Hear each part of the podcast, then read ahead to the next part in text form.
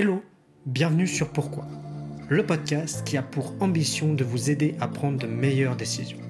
Moi, c'est François, et je me suis toujours posé la question de comment on prend une décision. Pas vous Car les décisions, on en prend tous les jours, que ce soit dans notre vie personnelle ou notre vie professionnelle. Et donc, j'ai voulu comprendre.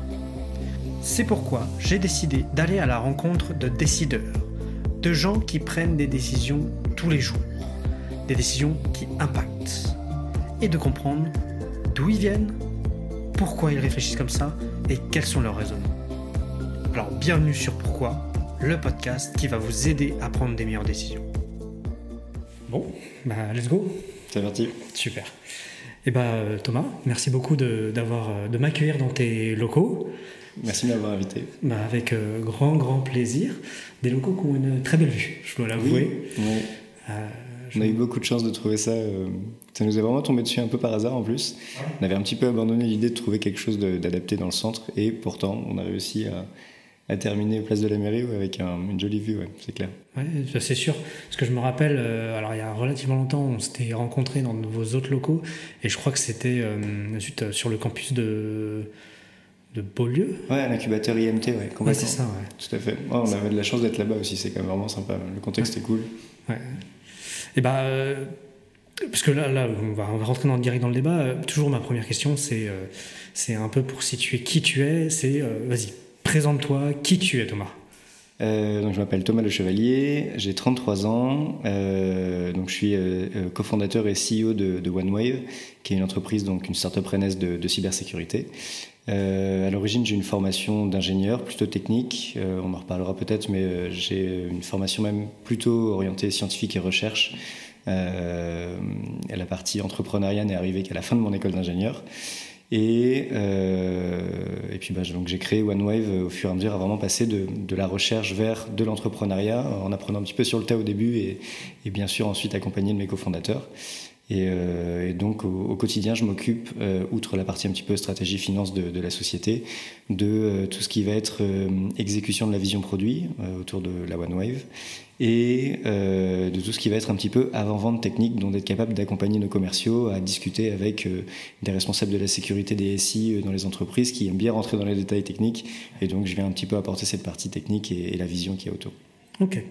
Euh, ça, me fait. Euh, alors, il y a plein d'éléments sur lesquels on va revenir, ça c'est sûr. Euh, mais j'aime bien poser la question, et avant de rentrer dans ton parcours et dans, le but du podcast, j'aime bien poser la question quand on a des fonctions de CEO c'est qu'est-ce que tu fais Qu'est-ce que c'est ta vie professionnelle en fait? Qu'est-ce que, que tu, Comment tu définirais toi? Ouais, c'est une super question. on je discute beaucoup avec euh, Laurent, notre directeur technique, puisque c'est la première personne qui m'a rejoint dans le, dans le projet, et c'est surtout quelqu'un qui a une formidable expérience, avec qui euh, c'est très agréable de débattre et de parler de plein de choses différentes. Et on s'est souvent posé cette question-là, et, euh, moi la réponse souvent à laquelle je, parviens, c'est que un CEO, particulièrement dans les premières années de construction d'une entreprise, c'est un petit peu différent, j'imagine. Je n'ai pas encore eu cette expérience-là, mais dans les très très grandes boîtes, des, vraiment des directeurs généraux, etc. Euh, c'est souvent quelqu'un qui va venir là où il y a besoin, qui va euh, venir euh, vérifier si jamais on n'est pas en train de rater des choses, de, mettre en place des réflexions communes ou, des, prises de responsabilité individuelle sur tel ou tel sujet. Typiquement, il y a quelques années, je m'occupais énormément de cette partie vision produit, expérience utilisateur, construction, direction un petit peu aussi de par où on devait un petit peu plus aller. Alors bien sûr avec l'ensemble de l'équipe. Et là aujourd'hui, je m'occupe un petit peu plus, euh, euh, notamment la dernière année et demie, de, la partie un petit peu plus financement, levée de fonds, relation avec les investisseurs. Euh, je m'occupe aussi beaucoup de la partie avant-vente. On est dans une, vraiment une période d'accélération de commerce. C'est important pour moi, un petit peu dans, dans, dans les enseignements un peu d'Apple, etc., de ne pas vendre seulement une, solution technique, mais une vision globale de comment est-ce qu'on considère comment une approche à un problème. Et j'aime beaucoup, c'est une, des parties que j'aime beaucoup, c'est vraiment expliquer pourquoi on approche le problème que l'on résout de la façon dont on Ouais, et on, on, peut, va rentrer directement dans le sujet, même si on, y reviendra un peu après. Euh, vous, vous, êtes, vous travaillez dans le domaine de la cybersécurité euh, avec une approche que, alors, de ma vision, donc ça veut dire de, de néophyte, euh, semble plutôt innovante euh, parce que vous travaillez à travers une carte physique en fait. Oui, complètement. Euh, alors, la famille de la cybersécurité est assez large, hein. il y a beaucoup de choses différentes. Euh, par exemple, la sécurité des données avec ce qu'on connaît au niveau des sauvegardes pour, euh, pour remettre en place une entreprise qui s'est fait attaquer, de, la surveillance un petit peu intelligente du réseau, ce genre de choses. Nous, on travaille vraiment sur l'authentification. Donc, l'authentification, c'est la clé et la serrure hein, pour caricaturer un petit peu les choses. Ce qui est intéressant, c'est que c'est la partie de la, cybersécurité qui est un petit peu indispensable. Dans tous les services, on va devoir prouver qui on est et ce que l'on a le droit de faire euh, pour pouvoir euh, accéder à certaines choses. Euh, on a une approche et innovante et en même temps très classique dans le sens où on va aborder des sujets extrêmement bateaux comme les mots de passe, qui sont pas vieux comme le monde, mais bon pas très très loin non plus, et qui sont en fait déjà dépassés aujourd'hui, ils sont plus du tout suffisants. On essaie de communiquer très fort là-dessus parce que c'est encore le cas de beaucoup de sociétés qui n'ont que cette barrière un peu d'entrée et, qui malheureusement sont souvent attaquées de ce côté-là. et par contre, on le fait avec une approche qui et c'est justement dans cette euh, vision qui, euh, euh, qui a pour but d'adresser le, vrai contexte des entreprises tu as toujours deux côtés. Il y a le côté de la serrure qui est souvent géré par les, DSI, hein, ceux qui vont s'occuper de sécuriser leur réseau, qui vont donc avoir des demandes vers les collaborateurs pour qu'ils emploient des bonnes pratiques de cybersécurité. Mais c'est des choses qui sont très lourdes euh, pour la plupart des gens. Je ne sais pas si, je sais pas si tu as une passion de gestion de mot de passe, mais la plupart d'entre nous, c'est des choses qui sont. J'en ai eu. on l'a installé euh, chez Insaniam euh, au bout d'un moment, ouais. Mais tu vois, on l'a eu sur 9 ans d'existence, on l'a eu la dernière année, quoi. Ouais en fait, c'est quelque chose qui est assez pénible. On n'a pas envie euh, de passer du temps à se connecter à un service. On a envie d'accéder à ce truc-là et de commencer le boulot ou de faire ce qu'on a envie de faire. Donc, le but pour nous, ça a été de, prendre les choses qui avaient déjà en place, le mot de passe, et d'aller vers euh, le second facteur d'authentification, d'aller vers euh, du déverrouillage de session Windows ou des choses comme ça. Donc, la vision de la OneWave, c'est un, objet, une carte physique biométrique connecté en Bluetooth de manière chiffrée bien sûr, euh, qui va permettre en fait de se rapprocher un petit peu plus de ce qu'on connaît en termes d'expérience grand public pour cacher un peu la complexité de la cybersécurité, pour que tout à chacun dans une entreprise, parce qu'il n'y a pas que des technophiles dans une entreprise, euh, puisse utiliser les bonnes pratiques de cybersécurité. Quand je parle de bonnes pratiques, je parle d'un mot de passe de 15 à 20 caractères aléatoires, donc pas quelque chose que tu retiens, surtout quand on a 15. Euh, et le fameux second facteur d'authentification, qui est aujourd'hui une des meilleures défenses contre le phishing, parce que le mot de passe, hein, même s'il est solide, si tu le donnes de ton plein gré parce que tu t'es fait avoir par un mail, il est plus suffisant. Et le but, c'est que tout ça se soit packagé dans un parcours utilisateur qui soit peu ou prou équivalent à ce qu'on connaît avec le grand public, parce qu'en fait, dès que tu es un tout petit peu en dessous de ça, eh bien, tu commences à avoir des mauvaises pratiques. Les DSI vont avoir beaucoup de mal à mener la conduite du changement qui vient avec cette nouvelle sécurité. Donc voilà, la OneNote, c'est vraiment une réponse pour fournir aux utilisateurs, aux collaborateurs d'une entreprise, une solution qui permet d'appliquer les, contraintes, les demandes euh, que doit mettre en place la DSI pour protéger euh, leur système d'information. Ok.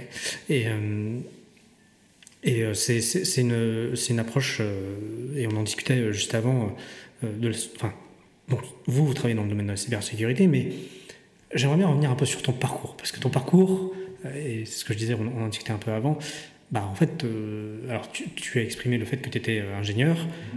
Mais de ce que j'ai compris, c'était pas tellement dans ce domaine-là. Je me suis amusé à aller euh, bah, sur ton LinkedIn, hein, donc j'ai pas été très loin, à retrouver, euh, à retrouver un peu tes sujets de, de, stage, ça fait de ma part. Et on parle quand même de vieillissement du détecteur euh, triple gemme et propagation des rayons cosmiques dans la Voie lactée cybersécurité, ce détecteur euh, triple gemme, bon, c'est... En fait, tu as, commencé par le, vraiment de la science pure. La recherche, ouais, ouais, complètement. Euh, ouais, comme je disais tout à l'heure, l'entrepreneuriat est venu un petit peu après.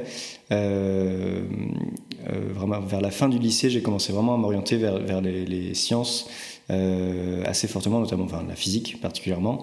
Et, euh, et mon école d'ingénieur, elle était assez spécialisée dans cette partie euh, physique. Et j'ai choisi une spécialité qui s'appelait, qui s'appelle toujours d'ailleurs, physique subatomique et astroparticules. Donc c'est vraiment des sujets de la physique du tout petit, euh, des atomes, euh, des, euh, des, particules et, le pendant de ces parties-là dans l'espace, les galaxies, etc. c'est des choses qui me passionnent toujours, voire qui me manquent un petit peu parfois, même si bon, sur mes, sur mes, mes passe-temps, etc., j'essaie de toujours m'informer sur tout ce qui est en train de se passer autour de ces choses-là, parce qu'il y a des trucs assez formidables pratiquement tous les mois qui sortent. mais ouais, effectivement, j'ai commencé vraiment à avoir une le pendant ingénieur vraiment côté recherche sur de la physique expérimentale. Donc c'est ce dont tu parlais sur les détecteurs triple gènes qui sont pour rentrer dans des trucs un peu, un peu techniques, qui sont les, détecteurs qui détectent les muons, c'est une, une certaine particule, dans l'accélérateur au CERN à Genève, où on recrée les conditions du Big Bang, là, et il y a une partie des détecteurs qui voilà, utilisent ça. Et donc, je suis faire mon... Alors, c'est trois mois, hein, je ne suis, pas un, chercheur aguerri qui a publié énormément de choses. Néanmoins, c'était des choses qui sont... Enfin, c'est formidable, hein, le, CERN, c'est la mecque des physiciens. Et puis, le stage d'après, c'était six mois, c'était en Chine, à Pékin où je bossais sur, là c'est plutôt de la physique théorique, donc plutôt essayer de trouver des modèles qui matchent un petit peu ce qu'on observe, euh, euh, et là en l'occurrence c'était les particules qui nous viennent du reste de, notre, de notre galaxie, pour essayer de voir pourquoi ben, à un moment donné il y avait un peu moins de positrons, c'est une autre particule, euh, qui nous arrivait par rapport à ce que les modèles déjà en place prévoyaient.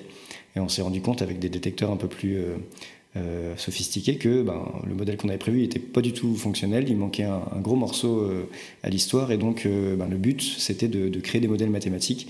Donc tu fais une, grosse simulation en C++ sur ton ordinateur, tu la, tu la lances, ça prend plusieurs dizaines d'heures à, terminer parce que bon, ben, il y a une galaxie entière à, simuler et puis derrière tu regardes si jamais tes, paramètres commencent à donner quelque chose un peu plus proche de ce qu'on connaît. Quoi. Ok. Et, comment euh,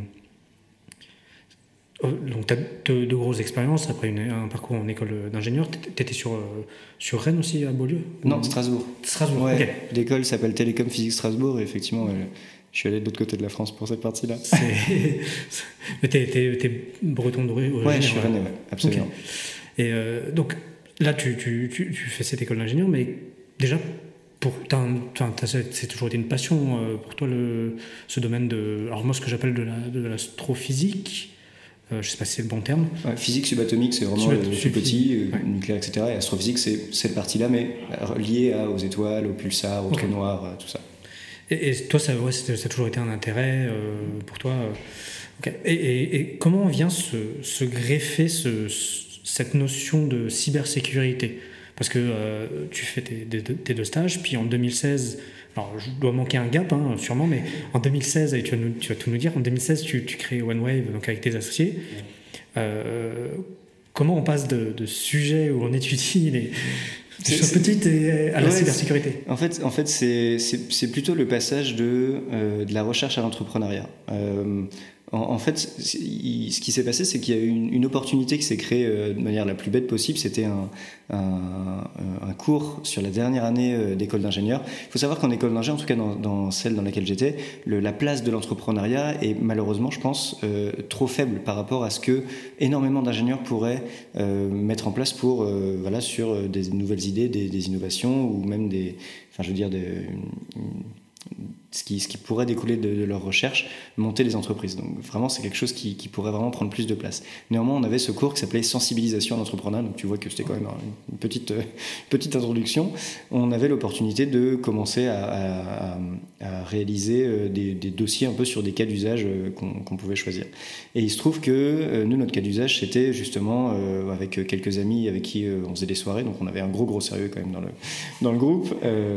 pour, pour, pour la petite anecdote, il y avait des fautes d'orthographe à nos noms de famille sur le dossier euh, à la fin. Donc on parle vraiment de quelque chose d'assez assez mastoc, euh, avec beaucoup de, beaucoup de sérieux. Mais on a eu l'opportunité de développer voilà, une idée d'une carte qui ferait des cartes bancaires, des cartes de transport, etc. Une carte tout en une. Et donc, euh, et donc voilà, c'était vraiment un lesbrouf total. On est arrivé, on a, on a demandé à ce que les, vitres soient, soient fermées pour faire un peu comme la keynote d'Apple. Et j'avais euh, un de mes colocs euh, de l'époque, Amérique, qui arrivait avec un petit col roulé, des lunettes comme Steve Jobs, etc. Et qui va voir le, un, des, un des entrepreneurs dans le jury qui nous notait et qui lui demande, Monsieur, est-ce que vous avez beaucoup de cartes sur vous? Et là, un gros coup de bol, le mec il sort un, un énorme portefeuille, un croque-monsieur de 10 cm d'épaisseur avec des cartes dans tous les sens. Et il lui dit, euh, c'est beaucoup, euh, euh, on, l'avait appelé One, le projet à ce moment-là, on a trouvé la solution, etc. Et il avait dans, sa, dans sa, poche de, chemise une petite carte Leclerc qu'on avait peinte en noir et on avait mis des bouts de blanc au-dessus pour faire un, comme un écran et des boutons, c'était vraiment, c'était ridicule. Je l'ai toujours d'ailleurs, elle est là-bas, cette carte-là, dans la petite vitrine OneWave où il y a toutes les versions, les vraies du coup, biométriques qui ont suivi derrière. Et, et, voilà, et derrière, en fait, on avait demandé à des potes quand on sortait la carte d'applaudir comme dans la keynote d'Apple et tout ça. Donc, ça, on a eu une super noce, complètement lesbouf. Et il se trouve que à la fin de ce truc-là, il y a un des entrepreneurs qui vient me voir et qui me dit "Écoutez les gars, euh, lâchez pas, l'idée est vraiment intéressante, etc." Euh, moi, j'ai un papa qui est, qui est restaurateur, donc j'ai vécu un peu dans un contexte d'entreprise euh, pendant longtemps. Enfin, restauration, c'est un peu particulier, mais mmh. ça reste chef, chef d'entreprise. Voilà. C'est même un des plus durs métiers d'entreprise, je trouve. Mais... Ouais, c'est pas, pas évident, clairement. Et donc, donc je pense qu'il y, y, a cette fibre-là qui était déjà un petit peu présente. Et puis, en fait, ça a commencé à, engager une réflexion chez moi. Et en fait, pendant mon stage en Chine, euh, je te parlais tout à l'heure des simulations qui prenaient des dizaines d'heures à, se finaliser. Et je commençais en fait à réfléchir à comment est-ce que le projet dont on avait parlé, alors certes de manière très parcellaire et, assez rapide, pouvait se transformer en quelque chose d'intéressant en fait. Et en fait, quand tu fais un petit fast-forward sur les, deux ans qu'on suivi, euh, j'ai pris la décision de plutôt partir vers l'entrepreneuriat parce que ça me permettait d'avoir une liberté de création, de, création de ses propres règles, que la recherche qui est euh, euh, assez euh, chartée en termes de, comment est-ce qu'on fait les choses, de, comment mener une carrière de, recherche qui n'est pas évident, qui est, vraiment des sujets tout aussi intéressants. A un autre mode de fonctionnement. Euh, et ça a été un petit arrachement de, renoncer à ça parce que je trouve qu'il y a une, abnégation dans ce que les gens qui font de la recherche aujourd'hui mènent parce que bah, parfois une carrière de recherche, ça peut être juste mettre la pierre pour le mec suivant qui va trouver le, enfin, qui va avoir vraiment le, le, fameux RECA, etc. Et, euh, et, donc voilà, cette transition-là, elle m'a amené à commencer à bosser sur ce truc-là. Et en fait, la cybersécurité vient du fait que des cartes bancaires, des cartes de transport ou ce genre de choses, c'est de l'authentification déguisée qui nous a amené derrière vers le marché plutôt euh, pro, vers le marché B2B, pour aller euh, résoudre des problèmes brûlants, parce qu'aujourd'hui on a une, hémorragie de cyberattaques dans tous les sens, particulièrement sur les, les 3-4 dernières années. Là. Oui, et puis euh, par exemple, d'actualité, je crois qu'il y a eu, alors on, on, ce podcast en juillet 2023, il y a eu une attaque au CHU de Rennes euh, il y a mon amour, je crois, truc comme ça. Hein. et qui est encore une erreur humaine euh, d'un mot de passe qui a été euh, communiqué. De ce que j'ai vu. Hein, pas, pas, communiqué, mais bon, il faut savoir qu'aujourd'hui, à peu près 3 attaques sur 4, ça vient de l'ingénierie sociale, notamment du phishing. C'est aujourd'hui beaucoup plus simple de euh, rentrer dans, une, dans un système d'information euh, de manière frauduleuse en trompant l'humain plutôt qu'en trompant le, le, périmètre technique. Il y a toujours des attaques qui sont liées à des failles, ce genre de choses, donc mettez à jour vos, vos systèmes et vos logiciels. Mais par contre, aujourd'hui, clairement, le, le risque est pour toutes les entreprises, pas seulement des grandes entreprises ou des entreprises qui ont des choses importantes à cacher. Euh, c'est vraiment, vraiment de ce côté-là. Donc ouais, l'attaque du CHU, c'est un accès VPN, donc à distance, euh, d'un prestataire euh, qui euh, soit était mal protégé, soit qui était déjà vulnérable parce que ce mot de passe avait été leaké par exemple sur des bases de données, etc. On n'a pas encore le détail là-dessus, donc il faudra attendre un petit peu de, retour d'expérience sur ces choses-là.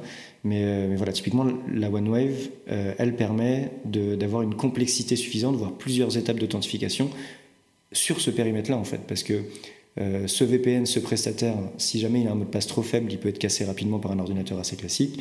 Euh, si jamais il se fait avoir par un phishing, s'il y a un second facteur, euh, il y a un, deuxième verrou finalement qui bloque l'utilisateur qui n'a pas l'objet de confiance responsable de ce second facteur. Donc vraiment, voilà, c'est des choses simples, des bonnes pratiques qui sont la plupart du temps vraiment accessibles à, une majorité des sociétés.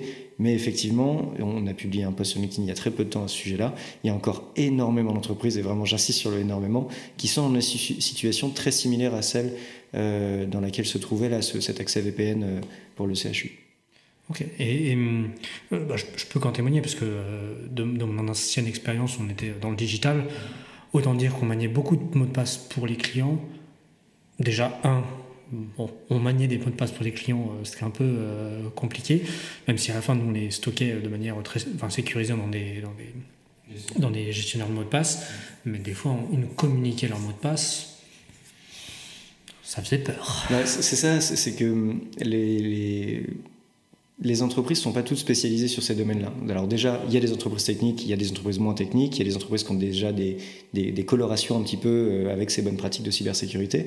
Par contre, la plupart d'entre nous, euh, ben, on, a, on, a, assez peu de ce vernis-là finalement euh, qui est capable de dire, OK, bon, bah là, cette entropie, enfin la complexité de ce mot de passe-là, elle est, elle est suffisamment complexe, ce truc-là est suffisant, la conscience des risques, donc il y a énormément de pédagogie à faire autour de ça. Et quand bien même il y a cette pédagogie, c'est pas suffisant. Il suffit d'une seule personne qui se plante un petit peu, un nouvel, un nouvel arrivant, une personne qui est un petit peu moins technophile euh, et qui a moins conscience de ces trucs-là. Donc voilà, et, le, cas que, dont tu me parles là sur, sur ton ancienne expérience, c'est le cas de tellement d'entreprises. Les experts comptables, ils manient des, les, les accès de, de, dizaines, voire de milliers de clients Euh, et c'est souvent des accès aux banques, au cloud, euh, qui sont assez peu segmentés. Des fois, ben, un client, on lui demande un accès sur un dossier, on va avoir accès à tout le cloud entier avec vraiment toutes les données. Qui, euh, on parle même pas de vol. Hein. Le but d'un attaquant, c'est pas forcément de voler des données, s'il peut le faire, il le fera.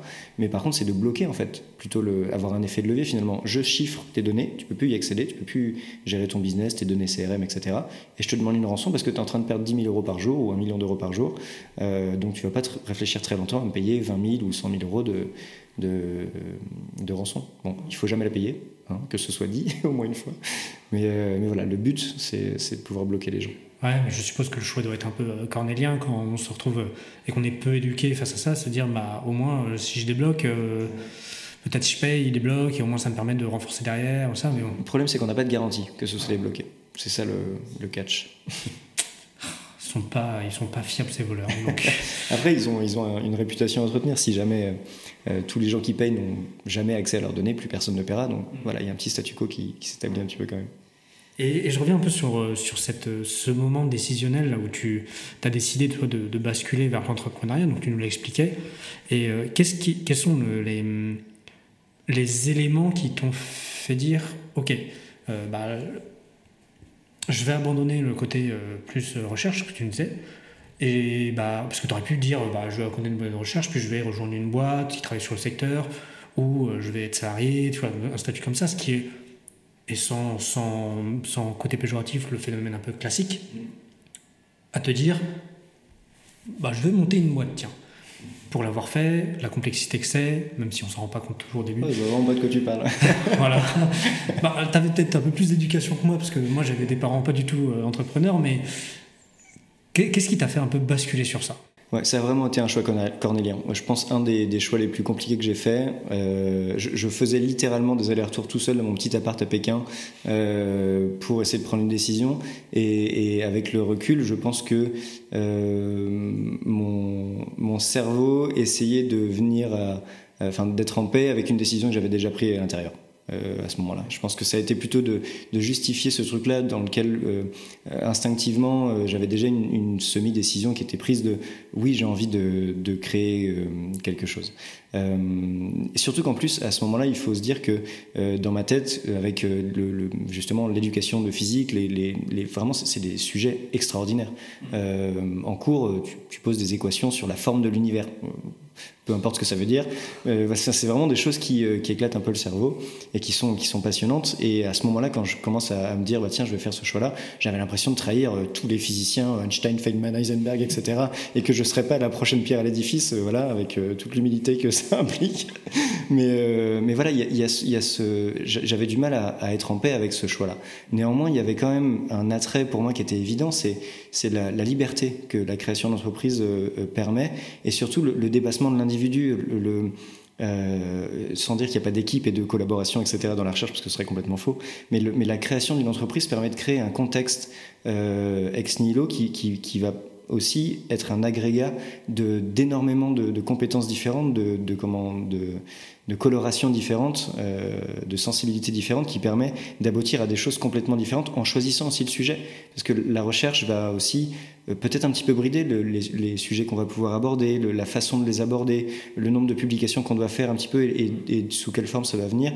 Il y a quand même des codes euh, qui sont importants en recherche. Moi, j'ai toujours eu un petit peu du mal avec, avec ces, ces parties-là.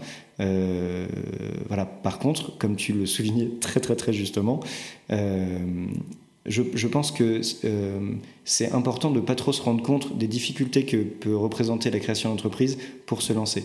Euh, parce que euh, créer une entreprise, mais enfin, sur énormément de, de, de, création euh, à partir de rien, le sujet c'est de résoudre les problèmes les uns après les autres. Si jamais tu as conscience de tous ces problèmes en même temps, ça fait trop peur pour y aller. C'est ça. Donc il y avait, il y avait cette petite dose de, de, de candeur qui, qui te permet de te lancer. Et vraiment, je regrette absolument pas cette partie-là parce que ça nous a permis déjà de faire des rencontres humaines et de créer une aventure humaine juste extraordinaire. On a énormément de chance, j'ai énormément de chance d'avoir rencontré les gens avec qui je travaille aujourd'hui et de, bosser avec eux tous les jours. Euh, mais effectivement, euh, c'est important de, se lancer euh, avec un, peu de candeur. J'aime bien cette vision aussi de, de, se dire bah, je vais créer une entreprise, mais alors je sais à quoi m'attendre sans savoir en fait à quoi je m'attends. Parce que, et, et, et alors, on parle de création d'entreprise, mais en fait, c'est création d'entreprise et la maintenir et la développer. Parce que après, les, les, problèmes. la partie création, ça se fait en un jour. Ouais, voilà, c'est, maintenant c'est entre guillemets relativement rapide, mais la création en tant que telle. Mais après, maintenant, il faut, faut, faire marcher la boîte, il faut la faire vivre. Et quand on a une volonté de, croissance, bah, ça, pose tout un tas de, problèmes, mais qu'on résout les uns après les autres. Et, donc, c'est aussi sympa. Quoi. La, volonté, je pense que c'est un mot super important. Moi, j'appelle ça le drive. Le, quand tu crées une entreprise au début et que vraiment tu es motivé, que c'est un truc qui est, qui est cheville à ton corps, quoi, euh, tu as un drive euh, qui s'éteint pas, en fait. Tu, tu prends euh, des problèmes, des obstacles, etc. Et en fait, euh, je pense que la, plus grande qualité d'un nouvel entrepreneur, c'est ce, ce, drive, en fait, cette volonté qui s'éteint pas de, de passer par-dessus les obstacles de, qui permet aussi de répondre aux questions. Comment est-ce qu'on veut faire ce truc-là? Mais oui, enfin, ok, enfin, c'est, il faut absolument que cette vision-là, elle naisse, que, qu'on résolve ce problème-là, etc. Je pense que c'est, cette partie de volonté est vraiment super importante, je pense, au début. et, moi, j'associe souvent euh, à la partie vision, parce que le, drive est le, moteur, et la vision est un peu la, la boussole qui va te dire moi je veux aller par là. Alors la vision peut parfois changer, hein, ça, ça, pour moi c'est tout ok, mais, mais effectivement c'est, je suis assez d'accord que c'est, c'est les deux éléments. Et tu vois, euh, par exemple, moi aujourd'hui, je suis retourné au salariat. Mhm. Et euh, en fait, j'ai toujours une volonté de créer une boîte.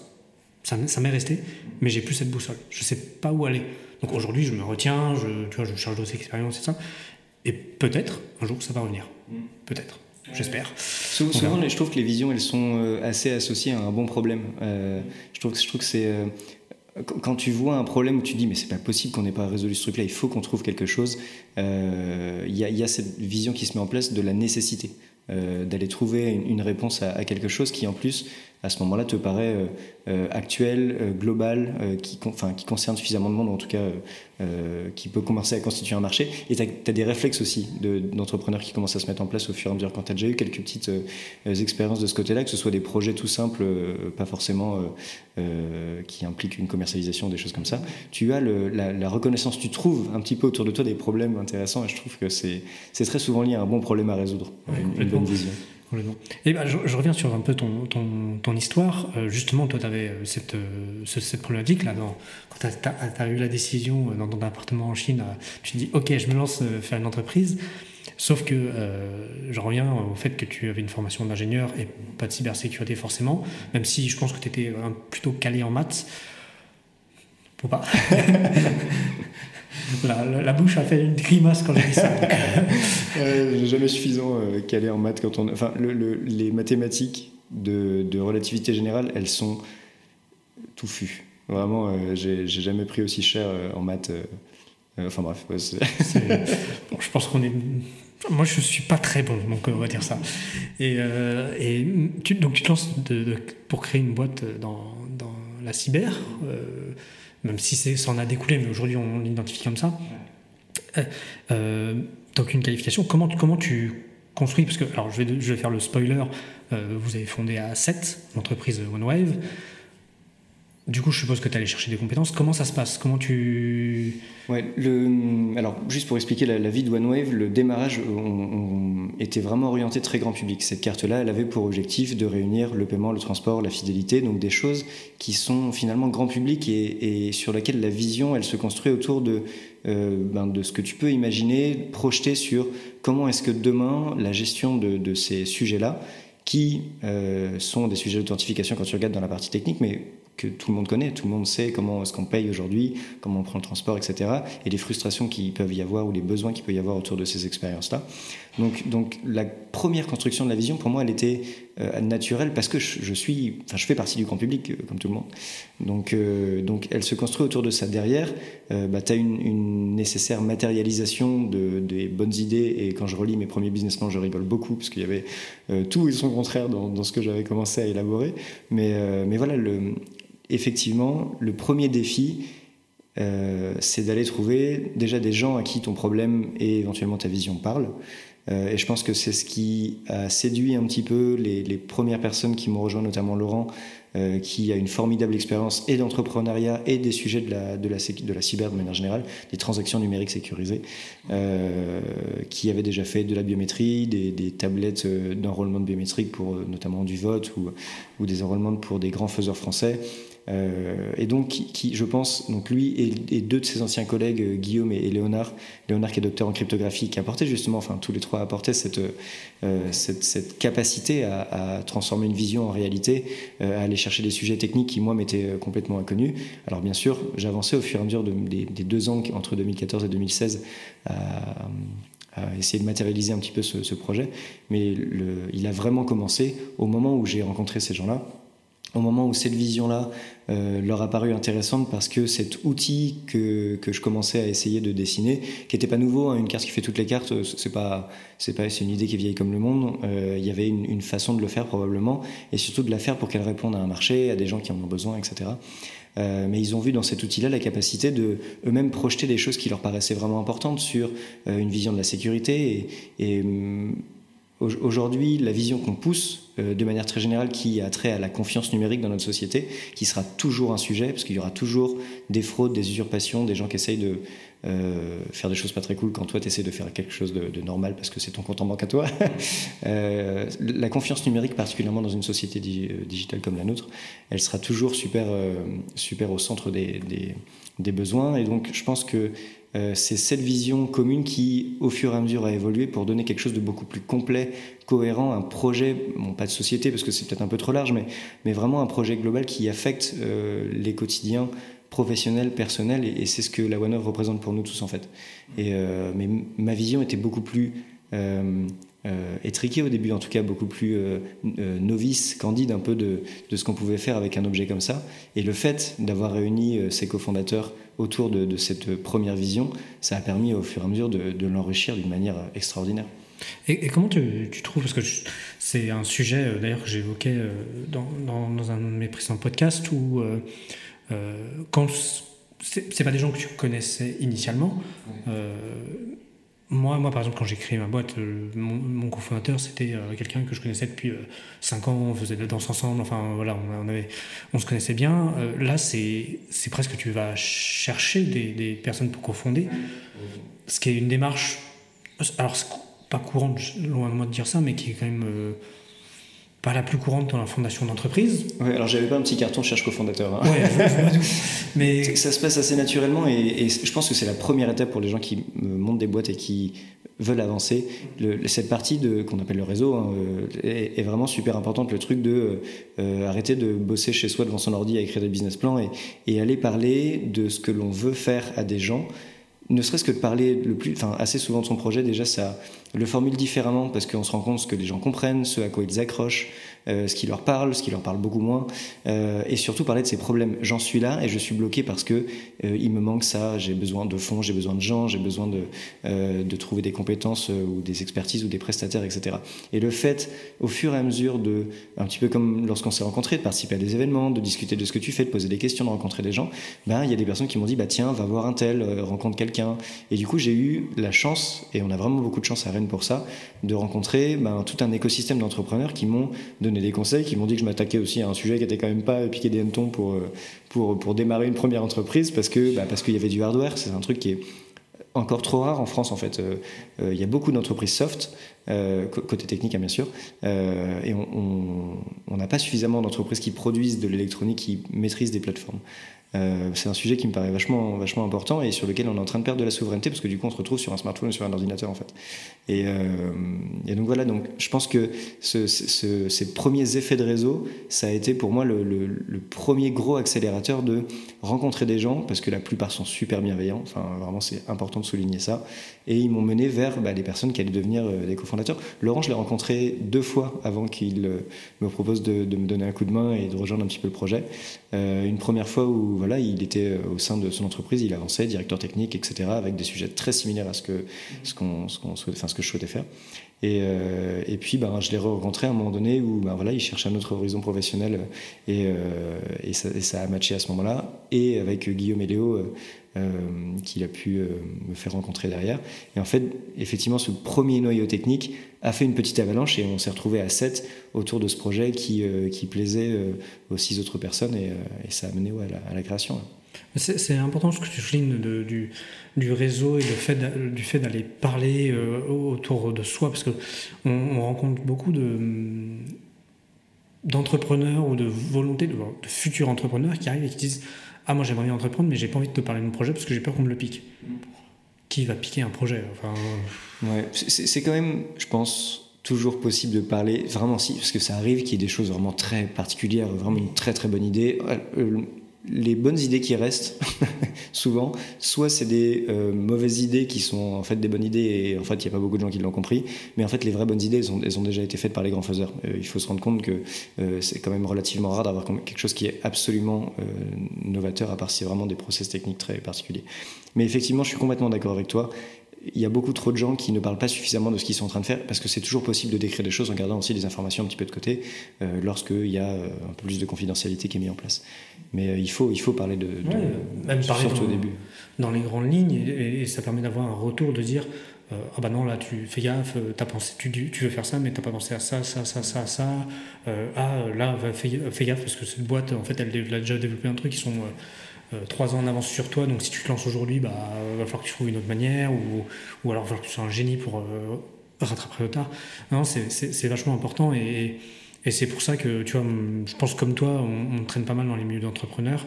Et quand moi j'ai des gens autour de moi qui me disent Ah, j'aimerais bien entreprendre ça, le premier truc que je leur dis c'est raconte-moi ton projet.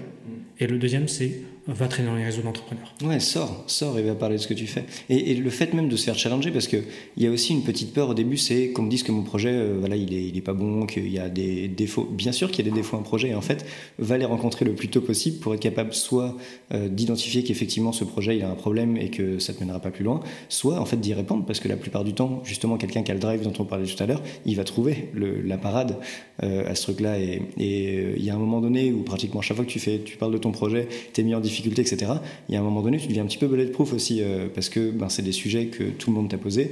Nous, on nous a toujours demandé pourquoi est-ce que vous faites une carte plutôt qu'un smartphone. Et, euh, derrière tout ça, il y a des sujets de souveraineté, il y a des sujets de maîtrise, d'être capable d'avoir une plateforme qui, fait beaucoup plus de choses que, ce, qui est, permis.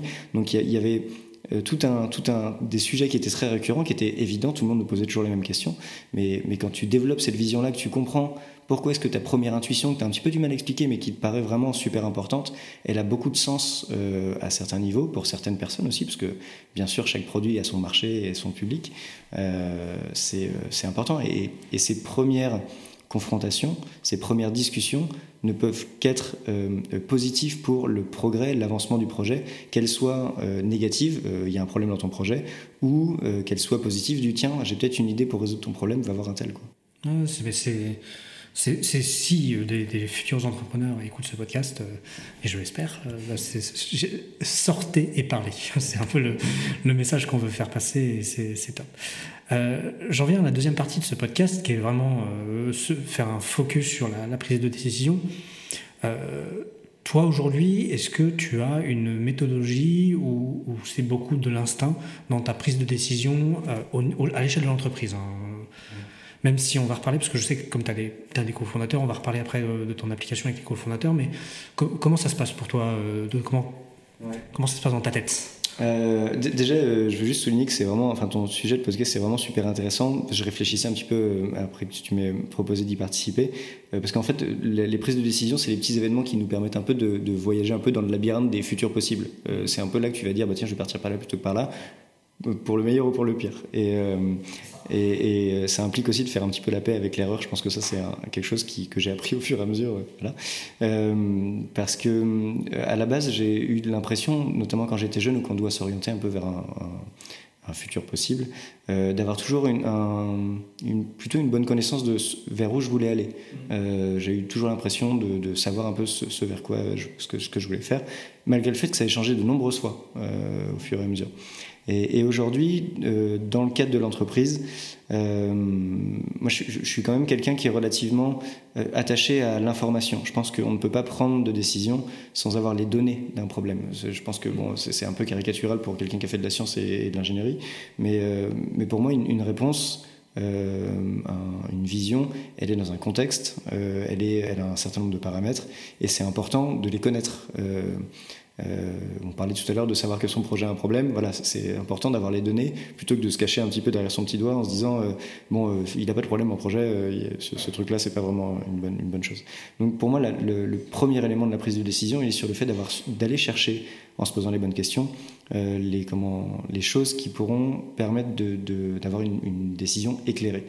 Euh, la deuxième, c'est, euh, je pense que c'est important de formuler un avis, euh, de se dire, moi je pense que c'est plutôt dans cette direction-là euh, qu'il faudrait partir, et d'aller chercher la pierre angulaire des autres, de confronter son point de vue de la même manière qu'on vient de décrire, pour être capable de se prendre un oui ou un non, mais surtout un non qu'on n'aurait pas prévu. Euh, donc je, suis quelqu'un qui euh, va énormément discuter, qui met en doute son, propre avis après l'avoir formulé pour euh, ben, essayer d'avoir tort ou avoir raison éventuellement. Je suis assez content d'avoir tort parce que je progresse. Si, quand, quand, on me prouve que j'ai pas pris une bonne décision, enfin en tout cas que j'ai pas pris la bonne direction avant de prendre cette décision-là. Donc c'est assez important. La question que je me pose par contre souvent et auquel je réfléchissais avant, avant le podcast, c'est que hum, on peut pas toujours je suis un gros fan de l'intelligence collective. C'est quelque chose dont on a très très souvent parlé aussi avec, euh, avec Laurent, avec Léo et d'autres ici. Euh, comment est-ce qu'on peut tirer parti de l'intelligence collective et en même temps, moi, ce, dilemme de, on en reparlera sûrement avec la partie cofondateur, de, on peut pas toujours prendre toutes les décisions ensemble, euh, puisque ben, à un moment donné, il faut coder des choses, euh, écrire des PowerPoint ou des tableurs Excel ou des choses comme ça, et que, et que ça, ça prend beaucoup de temps, et que si ben, on fait des réunions tout le temps sur tous les sujets, ce qui est très très important au début, mais à un moment donné, il faut faire des choses, on a un petit peu du mal à faire ça. Et le curseur euh, et, pas évident à régler sur je vais prendre cette décision à 2, à 4, à 10. Euh, on, a en plus un mode de fonctionnement à OneWeb où on essaie vraiment d'avoir une, transparence et une, participation du plus grand nombre sur la réalité de notre société, comment est-ce qu'on avance, qu'est-ce qu'on veut faire, etc. Donc euh, ça, c'est toujours une question qui, me paraît assez important. Et, pareil, la décision de avec qui je le fais, ça par contre, c'est peut-être un peu plus, peut-être peu plus intuitif, je sais pas. C'est très intéressant ton approche. D'abord sur ta réflexion, je veux dire, personnelle, qui est, euh, et, je le remarque de plus en plus au fil, fil de, ces, podcasts, que j'ai un peu deux grandes catégories de, gens qui réfléchissent, enfin de deux manières, et, et qu'un des avantages d'un c'est la partie très instinctive et la partie très euh, procédurale, j'ai envie de dire. Et, et, de la manière dont tu me décris, c'est aussi pas mal procédural, même si je sais que les deux se mélangent. Et surtout, les gens euh, procéduraux, oui, procéduraux euh, sont, ont beaucoup un background scientifique. Tu vois, je, je discutais euh, avec euh, Justine Bonneau qui, qui fait oui, oui Doulot, et qui m'a dit bah moi je, moi je prends un papier et un crayon, je note les pour les contre et, et, et tu vois ça, ça s'approche de, de, de ce que tu me dis où tu as les éléments et puis après tu, tu, tu, tu réfléchis et tu émets un avis. Donc c'est vachement intéressant et, et, je trouve que c'est aussi une manière de réfléchir qui construit quelque chose. Mmh. Le, le, souvent, mon, enfin, mon premier avis sur une, question euh, sur laquelle on doit trancher quelque chose, il a une, il y a une première euh, couleur un peu instinctive. Euh, et ensuite, tu vas le dire, ok. Et, enfin, je me dis, est-ce que, enfin, c'est quoi les éléments qui sous de ce truc-là euh, Du coup, cet avis, il va commencer à changer à ce moment-là. Ah, ok, j'avais oublié un peu ce truc-là. Euh, j'ai besoin de corriger un peu le tir. Et derrière, quand, quand je me dis bon, ok, il y a un truc qui ressemble à peu près à quelque chose et qui a l'air à peu près baqué par des choses, j'en discute une première fois, je me rends compte que c'était pas du tout le cas, que j'avais oublié tel et tel et tel truc. et, vraiment, moi, je pense que le, et aussi parce que je, me considère comme plutôt un jeune entrepreneur et que j'ai la chance d'avoir autour de moi des cofondateurs qui ont une expérience formidable. Donc, ce serait vraiment une, folie de pas aller euh, profiter euh, de, ces gens qui ont, une expérience et une intelligence euh, différente de la mienne euh, pour enrichir tout ça, quoi. Euh, mais c'est là où, tu abordes un deuxième point qui, qui on apporte peu dans les podcasts, mais alors j'avais fait un podcast sur le sujet, euh, parce que la personne travaillait sur ça, c'est Xavier Ménard, je sais pas si tu connais, qui travaille justement sur tout ce qui est intelligence collective. Euh, je te donnerai le nom de la boîte et tout ça euh, tout à l'heure, parce que j'allais me tromper, mais c'est Sense Co. si tu veux aller voir ce qu'ils font, c'est assez, assez bluffant, et ils réfléchissent sur tout ce qui est l'intelligence collective également. Et, alors, pas que, mais en partie. Et en fait, là, tu soulignes un deuxième point qui est vachement intéressant, c'est que euh, tu réfléchis et après tu l'amènes dans un, cercle euh, autour de toi qui va contribuer à ta réflexion. J'entends bien que toutes les décisions ne vont pas jusqu'à ce cercle, parce que ça dépend de l'importance des décisions, mais d'avoir ce retour, ce second avis est vachement important en fait. Ouais, c'est clair. Ce qui me paraît important sur l'intelligence collective, c'est de, pouvoir déjà créer les conditions pour qu'elle apparaisse. Euh, ça implique euh, euh, des choses en dehors du moment où on doit prendre la décision. ça implique de d'avoir des conditions de, prise de parole, de, de, format aussi de, participation. Euh, euh, typiquement, un brainstorm complètement débridé, c'est pas forcément la meilleure façon d'amener des nouvelles idées, euh, alors des nouvelles idées si, mais en tout cas de, pouvoir parvenir à faire avancer une décision. La partie aussi information. au moment où tu, m'as parlé des, des, prises de décision, j'ai un peu repensé au, au contexte des conventions, conventions citoyennes, celles qui sur climat, etc. Je trouve ça super intéressant. Mais je trouve ça intéressant et, ça a été une expérience réussie de mon point de vue parce que avant ça, il y avait une, mise, euh, enfin une pédagogie, une, euh, une prise d'information des experts. il y avait vraiment une qualification du sujet avant de commencer à débattre, avant de commencer à, parvenir à des décisions. Et je pense que euh, l'intelligence collective, elle est vraiment importante dans un contexte fertile pour qu'elle apparaisse avec les données qui permettent euh, pas d'avoir euh, euh, une centaine d'individualités, mais, mais sans avis cohérent qui permettent de juger un, un sujet. Et, voilà. Et derrière, c'est un petit peu ce qu'on ce essaie de faire. Il y a, des débats. il y a aussi le format qui permet vraiment à tous ceux qui sont très extravertis ou plus introvertis de pouvoir contribuer sous une forme ou sous une autre à, la décision. Et c'est un petit peu ce qu'on essaie de faire ici sur euh, sur des grands sujets, hein, pas sur tous. Hein. Il y a vraiment beaucoup de choses euh, sur lesquelles on prend des décisions plus restreintes, euh, pour le meilleur ou pour le pire d'ailleurs, parce que la décision c'est aussi une responsabilité d'erreur. Donc ouais, non, c'est pas, pas toujours évident à mettre en place clairement. Oui, mais la, la décision, alors que moi j'ai connu souvent un petit nombre d'entrepreneurs, donc de, de fondateurs. là, c'est une certaine échelle. Alors, ce que tu me disais, vous êtes cinq cofondateurs actifs, mhm. même s'il y en a deux qui sont un peu plus en retrait aujourd'hui, mais peut-être qui interviennent dans certains niveaux de, décision, c'est quand même avoir cinq avis sur le, des sujets, un vrai, un vrai challenge. Mhm. Parce qu'il y a, comme tu le soulignes, des différences de caractère, de, de prise de parole, des gens qui sont à l'aise, des gens pas à l'aise. Ça doit être un, un, vrai, challenge. Euh, un vrai challenge. Vous, avez mis, si, on peut rentrer un peu dans le détail, hein, c'est quoi vos, vos, principaux éléments que vous mettez en place pour, pour les décisions qui nécessitent cinq avis euh, comment vous vous organisez un peu euh, Est-ce que c'est vous allez boire un, verre euh, dans le café du coin ça, ça, a été le cas parfois.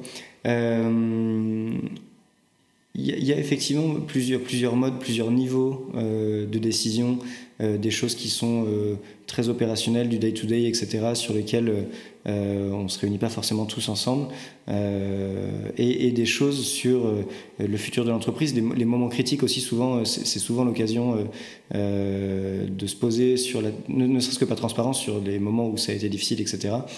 qu'on puisse en parler ensemble, et, en même temps, d'autres fois, et typiquement ça, a pu par le passé en, engranger des frustrations de d'éviter de, de, se mettre trop en travers de la partie opérationnelle pour, pour continuer d'avancer sur des sujets sans polluer forcément avec certains euh, sujets de décision euh, qui n'étaient euh, pas évidents. Donc il y, a eu toujours un petit peu cet arbitrage, parfois où, où, typiquement certains de, mes cofondateurs m'ont dit bah écoute là j'aimerais bien revenir un peu plus dans, dans cette partie-là ou, reparticiper un peu à, ces sujets-là parce que ben, je, sens que ça a été un petit peu moins le cas et donc on, on essaie toujours euh, à OneNote, je pense que c'est vraiment un truc qu'on essaie de faire depuis le démarrage, de, prendre le pouls tout le temps en fait de, ces situations-là, des, frustrations qui peuvent se créer parce que trop de participation, pas assez de participation, souvent c'est plutôt pas assez, euh, sur, des sujets. Et, euh, voilà. Et, mon but avec, euh, ben, enfin notamment Laurent, enfin qui et enfin vraiment moi, une des personnes avec qui j'ai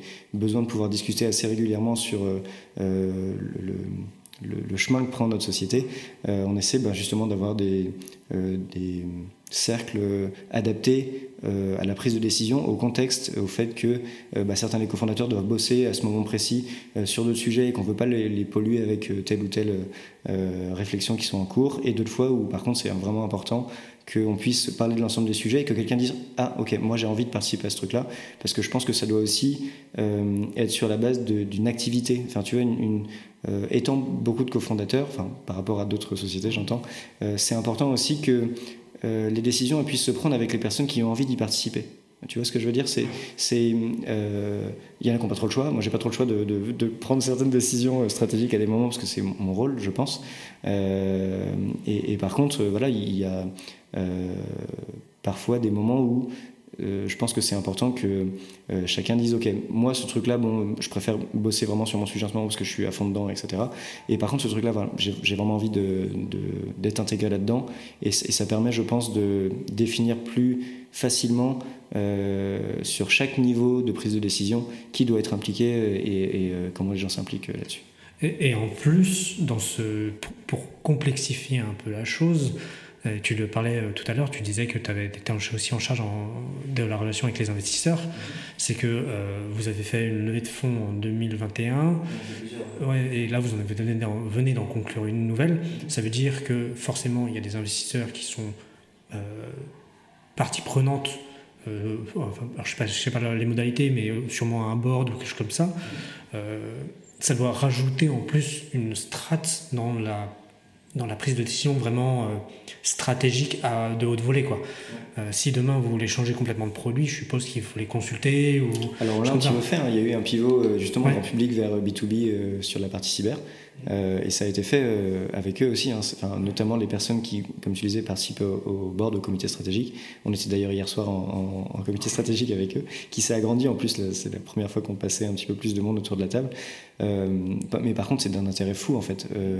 La plupart du temps, les investisseurs, notamment business angels, qui nous ont rejoints, c'est des entrepreneurs, c'est des gens qui, en plus, généralement, ont eu des succès assez importants, qui sont passés par des situations avec chacune, enfin chacun leur coloration, enfin qui, est assez différente. Et donc on a des, conseils, on a de la motivation aussi, enfin des gens qui nous disent euh, euh, lâchez rien là-dessus, vraiment vous êtes sur le bon truc, etc. C'est vraiment une source supplémentaire de, de, challenge. Est-ce que les gars, vous êtes sûrs d'avoir bien tout vu sur, sur cette décision-là, sur, sur ce mode de fonctionnement? Est-ce que vous n'avez pas raté quelque chose? De, Aussi sur les moments où, ils nous disent bon bah bon là c'est quand même pas ouf, il faudrait euh, faire telle ou telle chose, euh, ou à d'autres moments de motivation euh, assez assez génial sur des périodes où on est en mode traversée du désert sur une levée qui prend du temps et, des mecs qui disent lâchez rien, vous êtes à fond et c'est top, continuez comme ça quoi. Donc non, non, je pense que euh, c'est un petit peu différent les, comités stratégiques parce que la, fréquence est complètement différente qu'une fréquence de cofondateurs qui se côtoient tous les jours. Euh, et, je pense que ça amène vraiment un niveau de maturité dans une entreprise qui est top. Euh, et, j'invite vraiment les, gens qui ont des boîtes qui ont déjà une première activité un petit peu qui se lance quand bien même il n'y a pas forcément des investisseurs ou voilà, d'avoir des, des, advisors un peu un, petit un petit conseil de quelques personnes qui à qui on peut faire l'exercice de présenter la photo euh, actuelle et être challengé, euh, débattre de, comment est-ce qu'on pourrait euh, emprunter un chemin plus efficace, etc.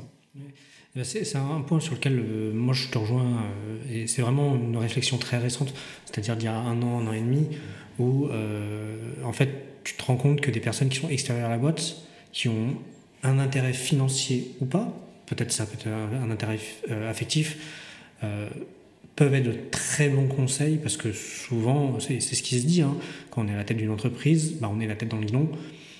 Et euh, bah, ces échanges qui sont souvent plus espacés dans le temps et qu'avec des personnes qui sont un peu en dehors vont peut-être avoir des réflexions toutes bêtes de dire mais vous avez pensé à ça? Et en fait dire ah merde, j'ai vraiment pas pensé au truc quoi.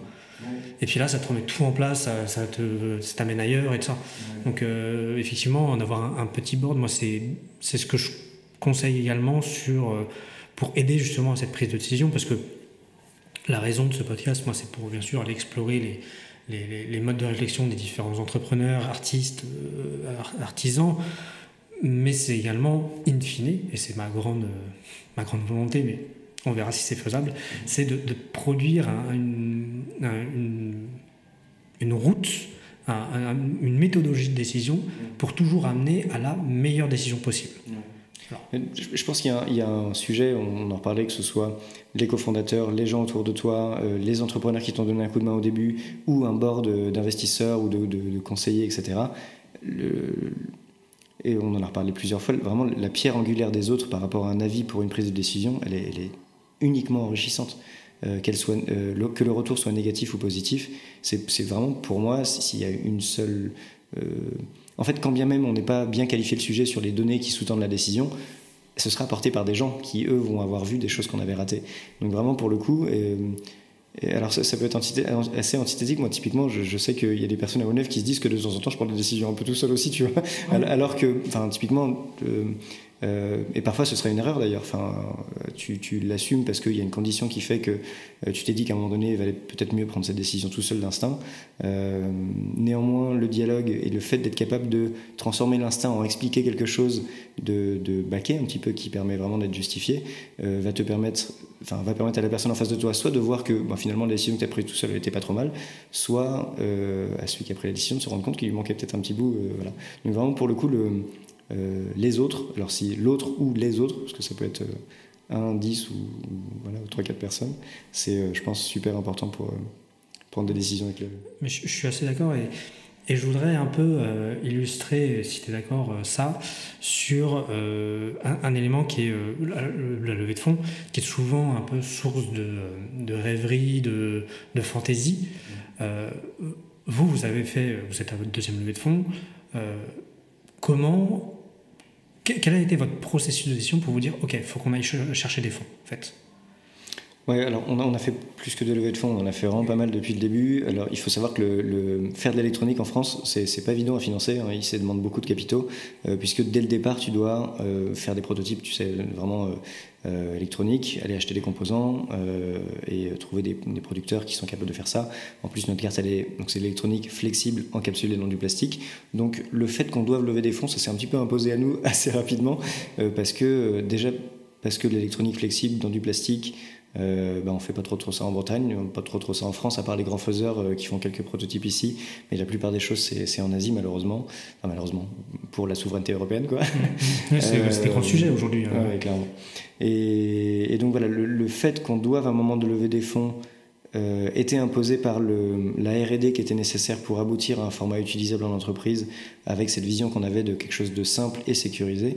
Euh, après, enfin, c'est tout simple. Hein. Tu mets en place un business plan, tu regardes un petit peu ton, tes perspectives de chiffre d'affaires, ce que tu dois faire pour arriver jusque-là, avoir un MVP qui est capable d'être, de convaincre des, des, premiers clients, et derrière le, le, besoin de fonds de roulement qui va te permettre d'arriver à un moment donné à une autonomie financière.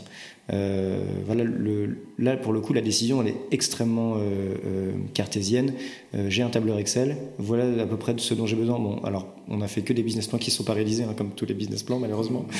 Euh, tu as un plan et tu essaies d'aller le plus loin possible sur ce plan-là, et à un moment donné ça diverge et tu, fais d'autres choses. Mais la décision de lever des fonds, elle s'imposait de la donnée. Enfin, on a modélisé notre stratégie en prenant effectivement la décision de bah tiens on va vendre comme ci comme ça à tel prix euh, on va essayer de toucher tel public euh, est-ce qu'on en touchera tant parce que tu vas aussi faire des simulations de vente et euh, plus ou moins efficaces d'ailleurs et puis et puis voir derrière de combien tu as besoin de fonds pour atteindre un point mort etc donc c'est vraiment pour le coup cette partie là menée par des grands tableurs Excel un peu Ok, bah, c'est vachement intéressant puis parce que des fois, tu vois, les levées de fonds sont justifiées par des besoins de croissance ou des besoins de, disons-le, de se faire mousser ou de voilà. Mais, mais vous, c'est vous, vous vraiment drivé par le, le besoin bah, pour de la prod, quoi. Après, ce qui est important de souligner pour OneWave, c'est qu'il y a quand même une diversité de financement. On n'a pas fait que lever des fonds. Il y a eu énormément d'aides de BPI, notamment. Euh, il y a eu aussi, on a des partenaires bancaires qui euh, nous ont euh, prêté de l'argent à un certain moment. Alors, au tout début, c'est compliqué quand même d'avoir des emprunts bancaires parce qu'il faut quand même déjà montrer une première activité commerciale. Euh, et on a mis un petit moment à atteindre ça parce qu'il y avait quand même pas mal de R&D. Il y a eu aussi le pivot entre le grand public, plutôt orienté paiement, transport, etc. Parce qu'on a fait du transport à Rennes avec la OneWave. Ouais, je me rappelle, quand on s'était rencontrés, c'était le sujet. Euh, ouais, carrément. C'était top, c'était une super expérience. Euh, et j'aimerais bien qu'on revienne vers ça un jour. On, a toujours cette vision un petit peu grand public de la OneWave autour de la confiance numérique de manière générale. Donc peut-être qu'on y reviendra un jour, j'espère. Mais effectivement, ouais, il y a une diversité de financement et c'est important, je pense, pour les entrepreneurs. Et je, suis intervenu récemment dans des, euh, c'est les petits concours un peu dans les écoles de commerce de, des personnes qui souhaitent monter des projets. Euh, et souvent, ils doivent monter forcément un volet de financement sur ces parties-là. Et, euh, et, les jeunes entrepreneurs ou les gens qui sortent d'écoles de commerce ont toujours un peu peur d'aller demander trop de sous. Il faut demander des fonds, il faut regarder son business plan avec lucidité en se disant oui, oui, j'ai besoin de 500 000 euros, d'un million d'euros de plus éventuellement, sans, sans, se dire non, non, je demande 50 max pour m'acheter une machine et un prestataire qui va faire mon appli mobile. voilà, c'est important de, bien se financer. Par contre, d'aller chercher ce financement-là au bon moment avec les bons acteurs, parce qu'il y a des acteurs qui interviennent avant, pendant, après, etc. Enfin, il y a vraiment un écosystème et on a de la chance en France pour ça, très riche autour de ça. Euh, il y, a, du public, il y a du privé, il y a des euh, business angels, il y a des investisseurs euh, type fonds d'investissement, il y a des banques. Donc voilà, il y a, vraiment il y a énormément de choses aussi autour des prêts d'honneur qui ont été nous un, bon relais dès le départ, qui, sont aussi parfois couplés à des incubations qui sont des accélérateurs assez formidables pour rencontrer justement les personnes dont on parlait au début pour, pour accélérer. Donc voilà, je pense que c'est euh, on parle très souvent de levée de fonds. Euh, c'est jamais une fin en soi, une levée de fonds. C'est jamais un succès. C'est cool de lever des fonds euh, parce que ça permet de faire des choses derrière, mais c'est jamais une fin en soi. Et, on peut se réjouir quand on a réussi à atteindre un point mort, à, décrocher un gros client. mais voilà, lever des fonds en soi, c'est un moyen pour une fin, toujours. Et, du coup, et ça va être parmi les dernières, la dernière question, j'aime bien poser cette question parce que c'est souvent un monde qu'on connaît pas trop, souvent quand on est entrepreneur, quand on travaille dans, un peu dans le service, c'est ça. Euh, vous, vous travaillez, donc tu, me disais que vous avez fait cette, ce pivot de B2C à B2B. Euh, aujourd'hui, vous vous adressez à des grands groupes, ouais, enfin, euh, des, des, grands, des grandes structures. Sans côté péjoratif, vous êtes une petite structure, souvent par rapport à ces groupes-là. Comment ça se passe un peu la, relation avec ces groupes euh, sur les prises de décision? Parce que, et pourquoi je, pourquoi je pose cette question? Je préfère le dire tout de suite, parce que souvent ils ont la réputation d'être longs dans les décisions et tout ça. Comment toi tu gères un peu cet aspect? C'est ça, ouais. euh, alors, chaque structure, chaque groupe est assez différent. Euh, on, a vraiment vu de la diversité pas mal dedans. Même aujourd'hui en prospection, on rencontre énormément d'acteurs différents qui sont à différents moments sur leur maturité, leur roadmap de cybersécurité, qui ont des process complètement différents. Il y a des process qui sont très très avancés. On, travaille avec des grands acteurs euh, euh, de la défense. On a travaillé avec des, ben, typiquement des groupes comme Keolis, etc., qui sont liés en plus à une partie un petit peu publique puisqu'ils opèrent pour, euh, notamment pour Rennes Métropole ici et Corrigo Service. et donc, et donc à chaque fois, il y a, il y a une euh, une échelle de temps euh, et, des process complètement différents entre une startup qui a besoin d'avancer très, très rapidement, qui avance très rapidement, et euh, des, acheteurs, parce que là pour le coup dans des groupes sur lesquels il y a besoin de solutions, on a un process d'achat ou de POC au démarrage. Et, je pense que ce qui est important, c'est d'aller trouver des personnes motrices. en fait, le paquebot, il peut avancer à partir du moment où on a des personnes qui on a identifié une bonne personne qui est vraiment motivé pour aller résoudre un, pain chez eux, un, point de douleur euh, important au sein de la société, qui va mettre des choses en place pour euh, trouver le bon process chez eux, parce qu'en général, il n'y a pas qu'une seule voie non plus pour faire des choses avec d'autres sociétés, notamment avec des startups. Euh, donc voilà, mais effectivement, ça peut arriver aussi que ben, on, soit confronté à des délais très importants, parce que ben, voilà, Keolis euh, ne, change pas du jour au lendemain de solution, de billettique. il y a en plus une actualité, des choses qui sont en train d'être faites côté technique. Typiquement, nous, on, a commencé à mettre en place le POC avec, enfin côté transport avec Keolis, à un moment donné où il y avait vraiment un, énorme chamboulement côté billettique, il y avait le métro B qui arrivait. Donc on arrivait vraiment dans un contexte où il y avait beaucoup de choses qui changeaient. Et nous, on était la petite start-up arrivée avec une solution un petit peu innovante sur laquelle ils s'étaient engagés à avancer. Mais on a dû aussi composer avec, ce, avec ces réalités-là. Donc euh, voilà, je, pense qu'on a eu vraiment de la chance, notamment côté Keolis, de rencontrer des personnes extraordinaires qui ont été motrices, euh, qui étaient en plus euh, convaincues par, notre vision. Et, je pense que c'est le la principale chose à, faire, euh, si les startups veulent bosser avec des grands groupes, il faut qu'elles puissent identifier les personnes qui vont les faire avancer au sein de ces grands groupes. Le GPS, vraiment la, boussole euh, dans ces grands groupes pour euh, naviguer effectivement des, eaux compliquées parfois parce que ben, ils ont des choses qui sont très chartées, plusieurs personnes qui vont suivre les décisions. Et si jamais il n'y a pas quelqu'un en interne qui vient se faire l'ambassadeur pour aller naviguer tout ça, c'est vrai que ça peut être très très long et voir jamais se faire en fait. Oui, parce que s'il n'y a pas de, moteur interne, c'est compliqué. Ok. Dernière question, même si euh, tu l'as déjà un peu fait, euh, est-ce que toi tu as un conseil pour euh, justement prendre une meilleure décision, la, mais, enfin, la décision la plus efficace? Est-ce que toi tu aurais un conseil à donner à toute personne qui, qui voudrait demain prendre une meilleure décision? Ouais, bah, ça va être un petit résumé des, des, points qu'on a un petit peu abordés. Je pense que c'est important d'identifier les éléments euh, qui font qu'une décision est, euh, enfin, part dans la bonne direction ou non. Je dois prendre une décision. Est-ce qu'il y a un côté financier? Est-ce qu'il y a un côté, je ne sais pas, d'image? Quelles, quelles, sont les, choses qui vont faire que ma décision se, révélera comme bonne ou, mauvaise? Les paramètres de, l'équation, pour reprendre des choses un peu mathématiques. c'est ça. Et, puis derrière, je, vraiment, je pense que c'est indispensable euh, d'aller chercher des personnes qualifiées, concernées euh, par un sujet, parce que euh, c'est bien d'aller demander l'avis aux gens, mais par contre, il faut qu'ils soient quand même un petit peu éclairés. Euh, c'est une des questions de notre démocratie, hein, de demander l'avis de tout le monde, et que je me suis toujours demandé si un peuple pouvait s'autodéterminer sans information, tu vois. C'est une grande question. Notamment, tu vois, typiquement les conventions citoyennes, notamment pour le climat, ça a été des, très bonnes expériences démocratiques de, ce point de vue-là. Euh, et, voilà, je pense que c'est important d'identifier les personnes à qui aller poser ces questions, mais vraiment la pierre angulaire des autres, je pense que c'est le euh, une, très bonne boussole pour être capable de prendre des bonnes décisions. Et éventuellement, s'ils ne sont pas là, d'aller les chercher. On en parlait, sortir de chez soi et d'aller, poser des questions à des personnes qui éventuellement pourront avoir un, avis euh, soit contradictoire, soit complémentaire euh, à cette décision. Super. Eh ben, écoute, merci beaucoup pour le conseil.